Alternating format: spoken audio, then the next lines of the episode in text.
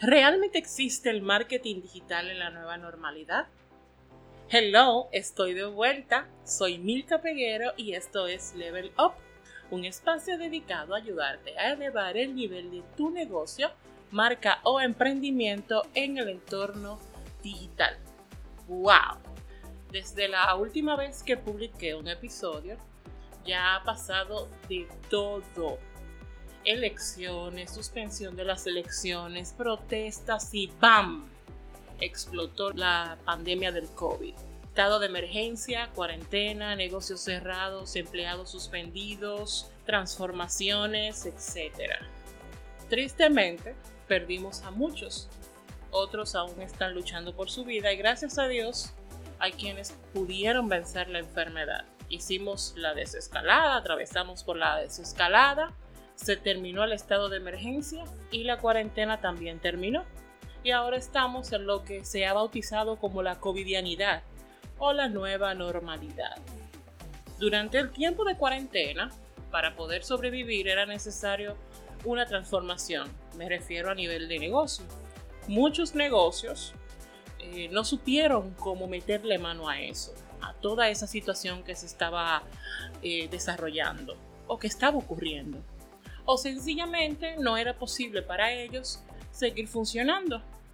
Pero hubo otros que de alguna forma u otra le buscaron la vuelta, dominicanos al fin específicamente, y pudieron seguir operando en medio de la cuarentena.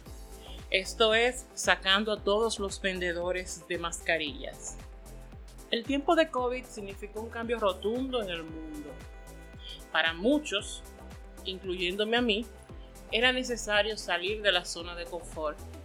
Y yo aún realmente estoy en proceso, pero era necesario para poder continuar. De repente, las herramientas digitales que estaban ahí y eran ignoradas ya son relevantes.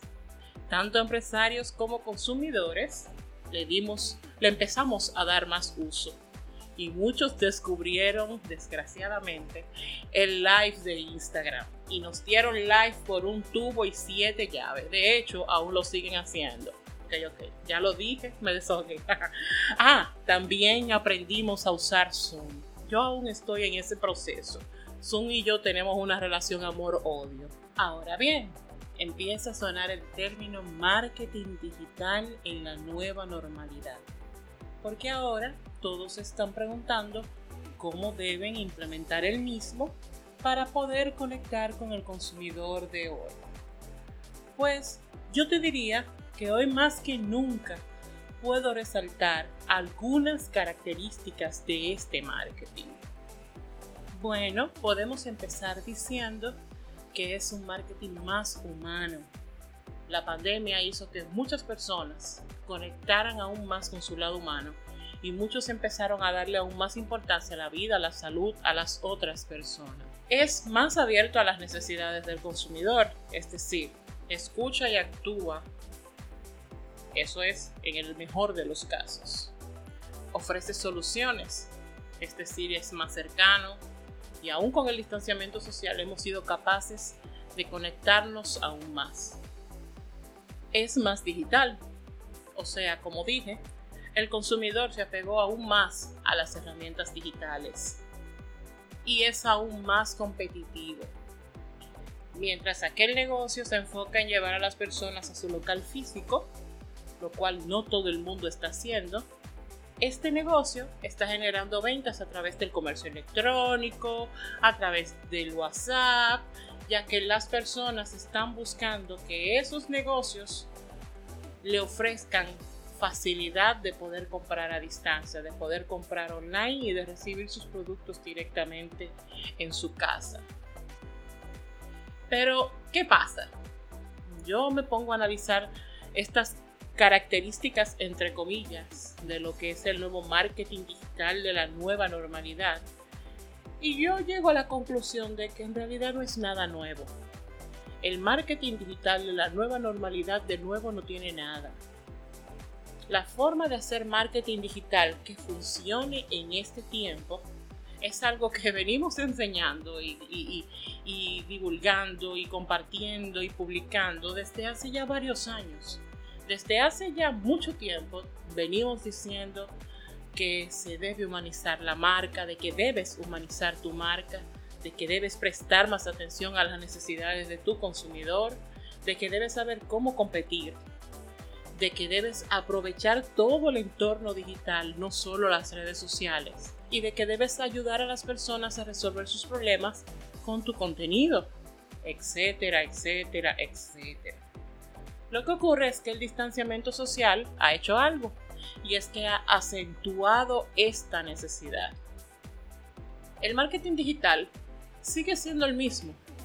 Seguimos teniendo a disposición las mismas plataformas, seguimos teniendo las mismas herramientas, los mismos canales, uno que, otro nuevo, como TikTok, que de repente por la pandemia y por la cuarentena como que generó un boom, pero en esencia siguen estando ahí las mismas plataformas y los mismos canales y las mismas estrategias y tácticas. ¿Qué sí cambió y seguirá cambiando? El consumidor el consumidor que siempre está en proceso de transformación, durante estos meses se ha transformado aún más, se ha transformado aún más su, sus hábitos de compra, sus hábitos de consumo, su forma de ver las marcas, la forma en la que interactúa con ellas, sus expectativas de una marca en Internet, etc. Este consumidor además está más conectado que nunca y demanda más de ti, aún mucho más de ti. Esto significa que si alguien debe cambiar, si aún no lo has hecho, pues eres tú. Debes dejar atrás esa mentalidad de dinosaurio, dinosaurio de la era de las cavernas, cambiar el chip definitivamente, dejar la patada voladora y prepararte para guayar la yuca, sí, porque no es magia lo que vamos a hacer. Conectar con el consumidor, lograr conectar con el consumidor hoy más que nunca necesita más que un acto de magia, necesita mucho, pero mucho esfuerzo de tu parte. Ahora bien, ¿qué claves o aspectos debes fortalecer? Bueno, pues te diría que los cinco pilares del marketing digital, que aprovecho para decirte que así se llama el curso que lancé recientemente, el cual puedes adquirir en el enlace que, de la descripción de este audio, de este episodio. Pero ¿en qué consisten estos cinco pilares? Yo creé este modelo porque entiendo que estos son los aspectos, los cinco aspectos que toda marca debe trabajar en Internet o debe trabajar para poder tener éxito en Internet, para poder tener una presencia digital fortalecida. ¿Cuáles son esos cinco pilares? Pilar número uno, autoconocimiento. Debes entender mejor y más que nunca quién eres, qué ofreces y cómo impactas a las personas. Cómo tú logras conectar con las personas y cómo tú logras generar un impacto positivo en ellos. Y el pilar número dos, cliente. Debes profundizar en esas personas con las que quieres conectar. Debes dedicarte a conocerlas. Debes entenderles. Pero también debes aprender cómo toma sus decisiones de compra lo cual comprende el tercer pilar, ciclo de compra. Analiza cada paso de la toma de decisión de tu consumidor, de tu público objetivo, de tu cliente. Y eso te va a ayudar a ti a saber cómo debes responder a cada uno de esos pasos.